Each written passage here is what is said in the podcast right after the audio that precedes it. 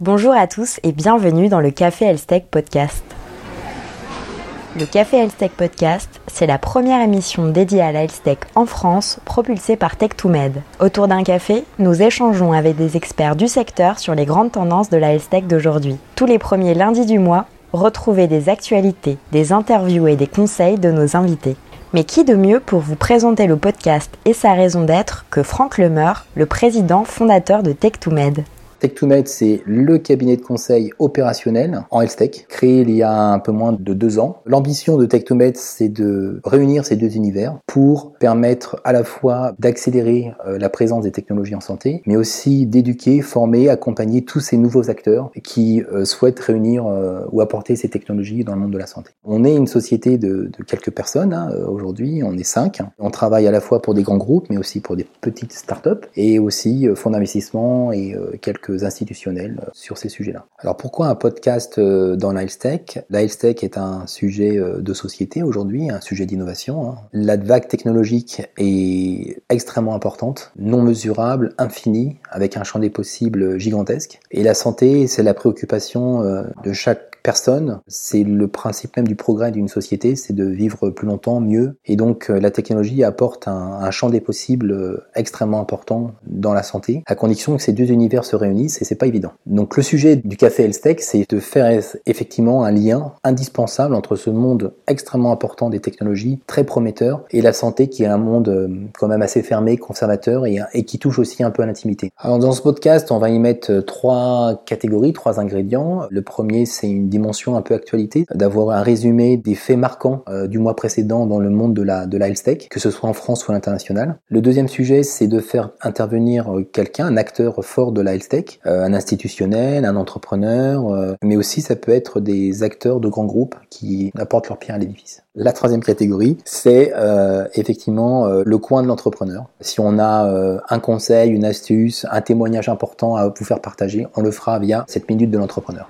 Ce podcast vient compléter le Café Alstech, petit déjeuner organisé régulièrement par Tech2Med et permettant aux participants d'échanger dans un cadre convivial. Franck Lemeur revient sur l'émergence de ces événements et leur déclinaison en podcast. Les cafés Elstech, c'est une idée de créer un, moment dédié, convivial, de débat, ouvert à tous, gratuit, pour venir débattre sur euh, le développement de la.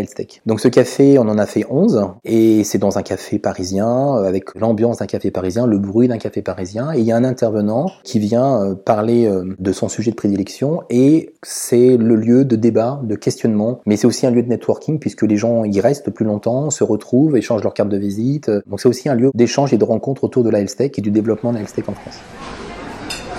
Retrouvez le Café Health podcast tous les premiers lundis du mois avec les ingrédients suivants. De l'actualité, une minute entrepreneuriat au Tech2Med partagera avec vous les conseils et retours d'expérience des entrepreneurs du secteur et une interview avec une figure emblématique de la Health D'ailleurs, pour vous donner un avant-goût des prochains épisodes, voici les moments forts du Café Health avec Laura Letourneau. Franck Lemeur vous en dit plus sur cet invité exceptionnel. On a eu l'honneur et la chance d'inviter euh, Laura Le Tourneau. Hein. Laura Le Tourneau est déléguée ministérielle euh, du numérique en santé. Et donc, euh, l'équipe du numérique en santé est en train de construire un ambitieux programme de numérisation de la santé en France avec une plateforme durable pour lesquelles, en fait, tous nos services de santé demain seront inscrits, seront, seront ajoutés. Et ça doit permettre un certain nombre d'avantages, à la fois dans l'optimisation de l'offre de soins, mais aussi dans l'apport de la technologie au progrès en santé. Je m'appelle Laura Les Tourneaux, comme, comme tu le disais, je suis, je suis fonctionnaire, je suis agent public et je travaille en binôme avec euh, Dominique Plon, qui lui est, directeur de la clinique Pasteur à Toulouse, donc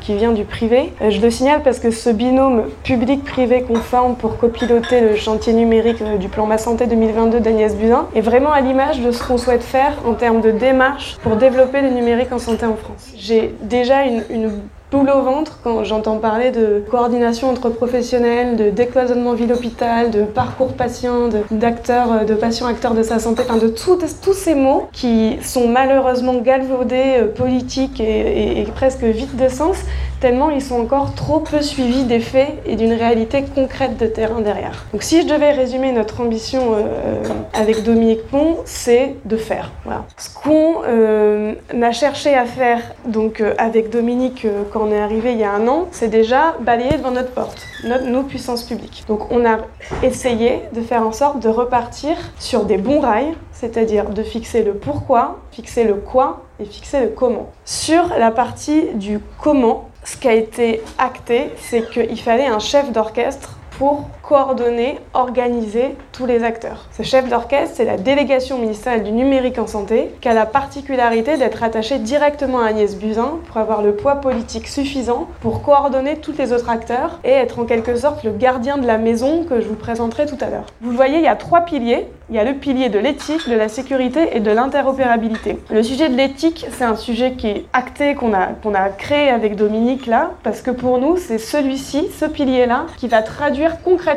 les valeurs qu'on défend.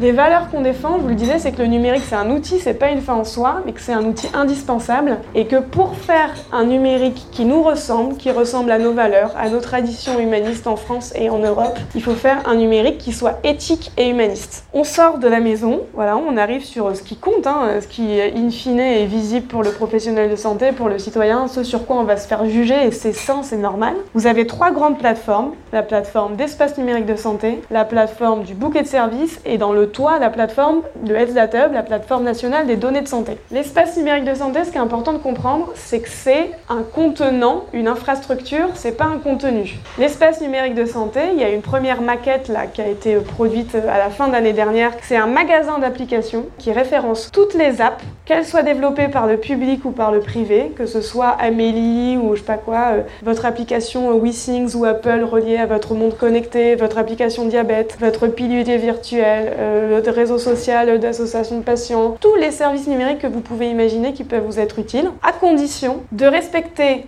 les fondations de la maison, de respecter les règles inscrites dans les référentiels socles et de se raccorder au service socle. Il y a trois briques natives dans l'espace numérique de santé. Donc il y a le store, la brique du dossier médical partagé avec lequel devront se synchroniser toutes les apps qui sont dans le store, un agenda partagé qui n'est pas un service de prise de rendez-vous, on ne veut pas remplacer les services de prise de rendez-vous en ligne qui existent, c'est pas notre rôle. En revanche, il y a besoin d'un agenda consolidé pour que le citoyen ait une vision consolidée de tous les rendez-vous qui soient pris et une messagerie sécurisée via laquelle le citoyen pourra échanger avec ses professionnels de santé de façon sécurisée autrement que par WhatsApp ou par Gmail, très concrètement, ce qu'on fait actuellement.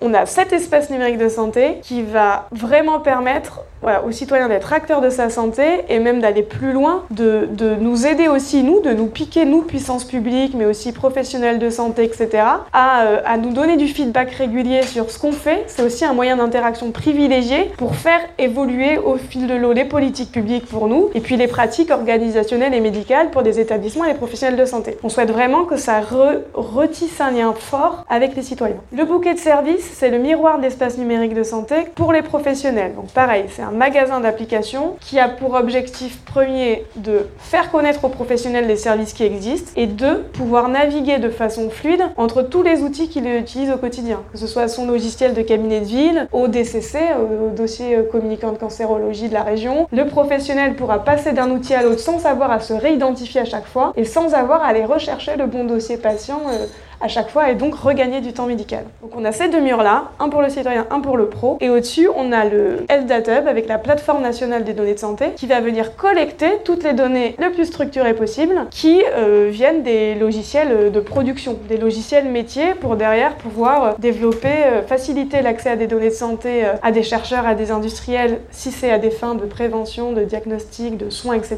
Et euh, euh, favoriser toute l'innovation. Donc là on est vraiment sur le big data, les machines learning, l'intelligence artificielle pour rattraper le retard de la France euh, en la matière. Le SATEP, c'est un projet qui a pris racine dans le rapport Villani sur l'intelligence artificielle. C'est de là qu'il découle. Pour conclure, je pense que si on devait résumer euh, euh, voilà, ce qu'on cherche à faire, c'est passer d'un espèce de mouvement brownien dans lequel il y a tout un tas d'acteurs qui s'agitent, qui font des trucs géniaux, qui dépensent tout un tas d'énergie. On les voit en- tous les jeudis sur le terrain. euh, en permanence, mais qui font ça faute de cadre général, de façon un peu autonome, indépendante, sans euh, pouvoir vraiment passer à l'échelle derrière et avoir un impact à la hauteur des enjeux, à une ruche dans laquelle, via cette euh, démarche et cette vision d'État plateforme, chacun apporte sa pierre à l'édifice, chacun sur son terrain de jeu. Voilà, pas le public à la place du privé, pas le privé à la place du public, pas la nationale à la place du régional et vice versa, mais pour qu'on construise ensemble bah, cette maison, quoi, et qu'on change vraiment drastiquement le paysage de la e-santé,